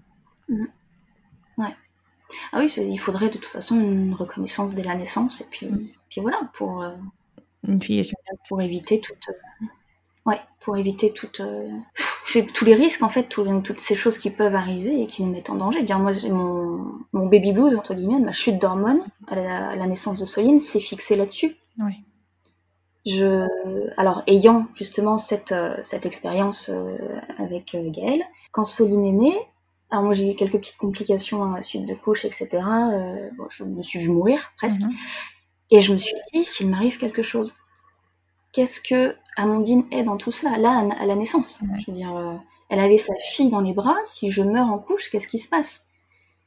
Enfin, c'est, ça a été, euh, ça a été quelque chose d'assez violent à, à réaliser. Ouais, La prise de conscience. Et, et j'ai appelé ma mère à 7h du mat, en larmes, euh, en étant toujours à la maternité, hein, en lui disant s'il te plaît, euh, signe un papier qu'on va aller déposer chez le notaire pour attester que s'il m'arrive quelque chose, euh, tu laisseras la garde de Soline à Amandine. Tu te rends compte enfin, la- la- ce qu'a dû vivre ma mère quand elle a entendu ça. Oui, j'imagine très très bien. C'est justement euh, ce à quoi je réfléchissais. Et moi, l'état de détresse dans lequel j'étais, pour appeler ma mère pour lui demander ça. Parce que, parce que je sais que c'est un danger. L'absence de filiation est un danger pour nos familles et c'est. Ouais, c'est violent, quoi. C'est Ouais, c'est violent. C'est vraiment violent. Après, on oublie et on laisse passer le temps, et du coup, euh, c'est aussi pour ça que je comprends qu'il y a des familles qui mettent du temps à, à réaliser les adoptions, mais, Mais c'est surtout, mais il faut pas. c'est surtout que je pense que toi, tu avais conscience de ce qui pouvait arriver. La plupart du temps, Ouais, tout le monde pas. de ce qui- enfin, tu vois, on se, on se projette pas dans ce sens-là. On peut pas se projeter dans ce sens-là. On fait un enfant. On fait pas un enfant en, se- en projetant de se séparer, tu vois. Donc, Ouais. Ah oui, c'est sûr. Mais en même temps, j'ai oublié les chiffres précis. Il y a à peu près euh, 60% des couples qui se séparent après un enfant qui se séparent dans l'année, quoi. C'est Oui. une réalité. ça chamboule. c'est- Voilà. Et les couples de femmes euh, ne font pas exception à la règle. Peut-être que les couples d'hommes ne font pas exception à la règle non plus. euh, Ça arrive. Et j'ai vu il y a quelques années un reportage, euh, une femme qui avait vu son enfant partir avec sa mère naturelle. Enfin, je me souviens pas exactement, mais ça m'avait marqué. hein. C'était c'était une vraie douleur aussi. Elle ne voyait plus son enfant. Je vois très bien quel reportage tu parles. C'est violent. C'est violent. Ça, ça Ouais. me touche toujours autant, euh, surtout que bon, pour le coup, je Mhm. vis ton histoire euh, parce que je te connais euh, et je te côtoie. Et euh, c'est vrai que c'est c'est c'est pour cette raison précisément que j'ai souhaité euh, te faire intervenir sur le podcast parce qu'aujourd'hui, c'est hyper important d'informer sur ce qui peut arriver et sur l'importance de, de lancer l'adoption le plus tôt possible parce qu'on ne sait jamais à quoi s'attendre finalement, que ce soit de la part de la vie elle-même ou que ce soit de la part de son conjoint. Même si on a confiance, même si on l'aime, même si l'arrivée d'un enfant, ça chamboule. Et La séparation aussi. Parce qu'on peut se dire, même si on se sépare, on sera assez intelligent pour. Oui. Euh, une séparation, ça change une personne. Tout, enfin, tout peut, tout peut arriver. Complètement. Il faut, ouais, il faut se sécuriser. Un enfant, c'est trop, trop important. C'est trop. C'est juste un papier et des démarches à faire. Quoi. En soi, c'est rien. Bah ça, ça coûte rien, enfin, même si c'est un coût, euh, mais ça, enfin, voilà, c'est rien par rapport à ce, à ce que ça peut apporter à l'enfant et euh, au, au deuxième parent. Mm. Même dans notre euh, situation particulière, il y aura toujours ce déséquilibre. euh, on va en revenir à l'héritage, etc. Parce que c'est là-dessus que ça va se fixer à un moment. Mhm. Mais le jour où Amandine sera plus là, Gaëlle et Soline se rendront compte de la différence entre elles. Oui. C'est voilà, c'est assez, c'est triste à dire, hein, de, mais c'est à ce- enfin, j'espère qu'elle, que Gaëlle ne le prendra pas comme euh, un jugement sur sa valeur. quoi. C'est pas, Oui, c'est vrai. c'est pas pour ça qu'elle est moins la fille d'Amandine que Soline. Ouais, je pense qu'elle sera Voilà. suffisamment. Enfin, je, je souhaite qu'elle soit suffisamment grande pour comprendre euh, à ce moment-là euh, que ce n'est pas sa mère qui a décidé de ça. Et que, le, la- en tout cas à l'époque, la loi a été faite comme ça. Mm. Et qu'elle le subit. Et que ta- sa mère l'aura subi. Et que tu l'auras subi tout autant que, qu'elle. Enfin, Donc ça, de toute façon, on lui dira. hein. Enfin, on est pour euh, la transparence, euh, l'explication. euh, elle sait tout. hein. Elle sait comment elle a été conçue. Elle sait pourquoi ses mamans se sont séparées. Elle sait. On lui dit tout. Il n'y a pas de. Il n'y a rien. Donc ça continuera à ce sujet-là. hein, c'est sûr. oui, c'est très important. Oui. Je vais passer sur un sujet plus léger. Et je vais te poser une question maintenant. Est-ce que Mhm. tu penses qu'un enfant peut être heureux avec deux mamans ou avec une maman et une belle maman Mais bien sûr. Évidemment. Ah oui, il n'y a qu'à voir le, le sourire de Soline quand euh, Amandine rentre du travail. Mhm. Il n'y a qu'à voir euh, la joie de Gaëlle quand Amandine va la chercher à l'école. Euh, Il n'y a qu'à voir, euh, allez, on va citer un peu tout le monde, la façon dont j'ai pleuré quand Gaëlle m'a ramené un cadeau de fête des pères de l'école. Oh, c'est trop chou Voilà.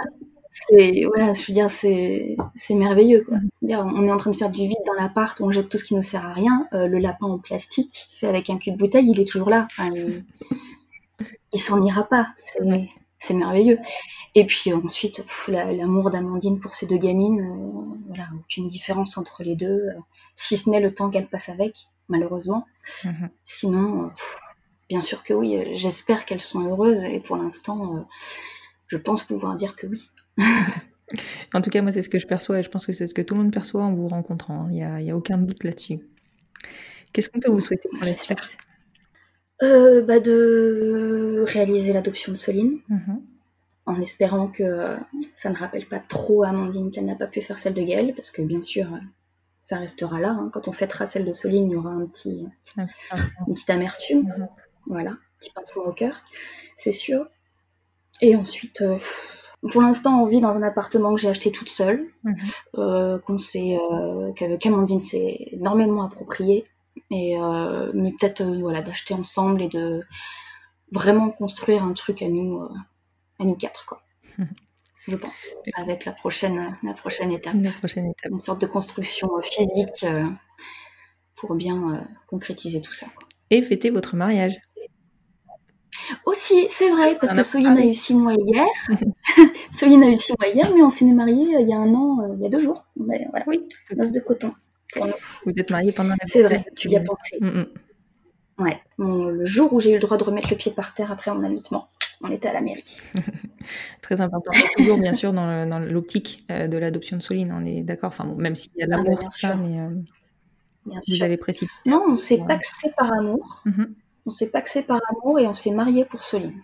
C'est ce que j'aime à dire. C'est Voilà. tout à fait ça. C'est tout à fait ça. Mm, mm. En tout cas, je te remercie beaucoup, Clémence, de t'être livrée ce soir euh, à mon micro. Je sais que c'est pas simple, que la situation est complexe et que c'est pas évident d'évoquer, euh, notamment quand c'est une relation euh, à quatre, euh, enfin à six, avec les deux enfants. Euh. C'était hyper important pour moi qu'on aborde ce thème-là. Ça fait longtemps que je voulais l'aborder. Je, je t'avais toi en ligne de mire depuis depuis un moment parce que je connais votre histoire et que je sais la difficulté que c'est pour Amandine de se séparer de sa fille euh, bah, 10 jours sur 12, quoi. Euh, c'est, voilà. Je, je te remercie vraiment beaucoup. C'est, c'était pas simple pour toi et, euh, et je pense qu'on a, en tout cas, on va, on va faire parler. Bah, J'espère aussi, en tout cas, que ça pourra euh, peut-être euh, faire se dépêcher un peu euh, certaines personnes qui pensent qu'elles ont le temps. Peut-être qu'elles ont le temps, mais euh, faites-le quoi. Dépêchez-vous, c'est pas grave. Adoptez vos enfants. C'est le plus important. Je vais en faire mon nouveau, euh, mon nouveau credo, enfants. Merci Clémence. Avec plaisir. À très bientôt.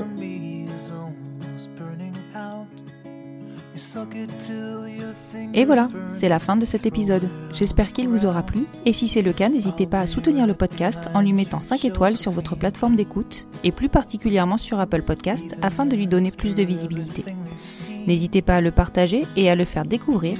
Plus nous gagnerons en visibilité, plus nous aiderons d'autres familles à se construire, et ainsi nous normaliserons les nouveaux schémas familiaux.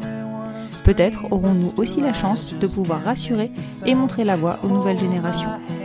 Vous retrouverez en note de cet épisode le compte Instagram de Clémence et Amandine ainsi que le lien de la clinique par laquelle elles sont passées. Je vous souhaite une très belle fin de journée et vous dis à vendredi prochain pour écouter un nouvel épisode du podcast Les enfants vont bien.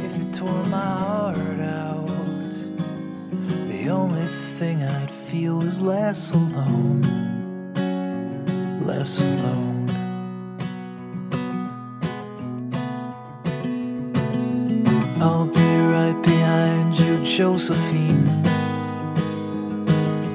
I won't leave you waiting in this dream. While you watch the people speaking words you can't quite comprehend.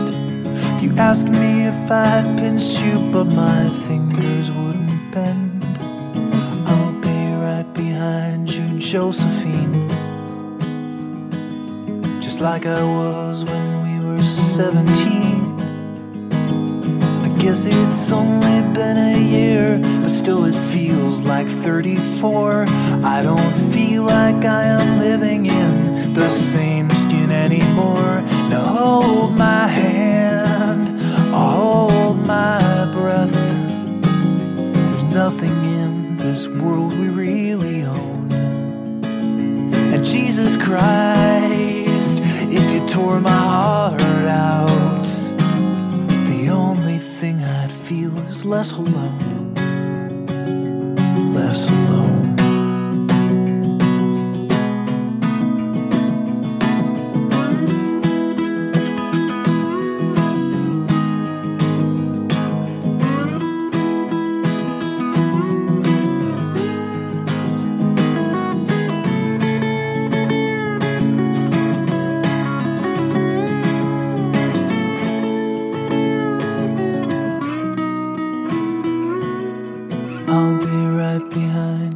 Josephine.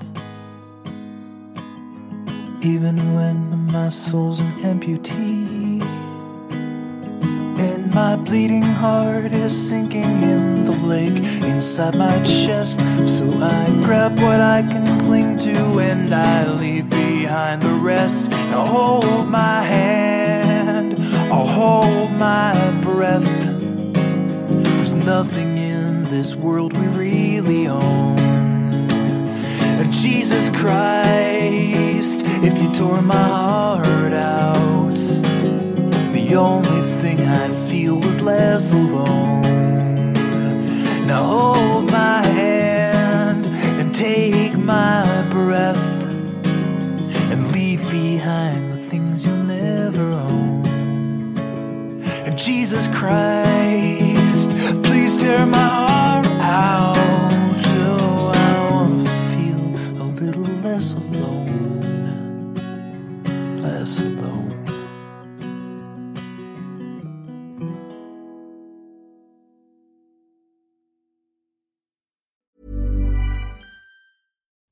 When you make decisions for your company, you look for the no brainers. And if you have a lot of mailing to do, stamps.com is the ultimate no brainer. It streamlines your processes to make your business more efficient, which makes you less busy. Mail checks, invoices, legal documents, and everything you need to keep your business running with stamps.com. Seamlessly connect with every major marketplace and shopping cart. Schedule package pickups and see your cheapest and fastest shipping options from different carriers with rates up to 89% off USPS and UPS rates. And with the stamps.com mobile app, you can take care of mailing and shipping wherever you are. Make the same no-brainer decision as over 1 million other businesses with stamps.com. Sign up with code program for a 4-week trial plus free postage and a free digital scale. No long term commitments or contracts. That's stamps.com. Code program.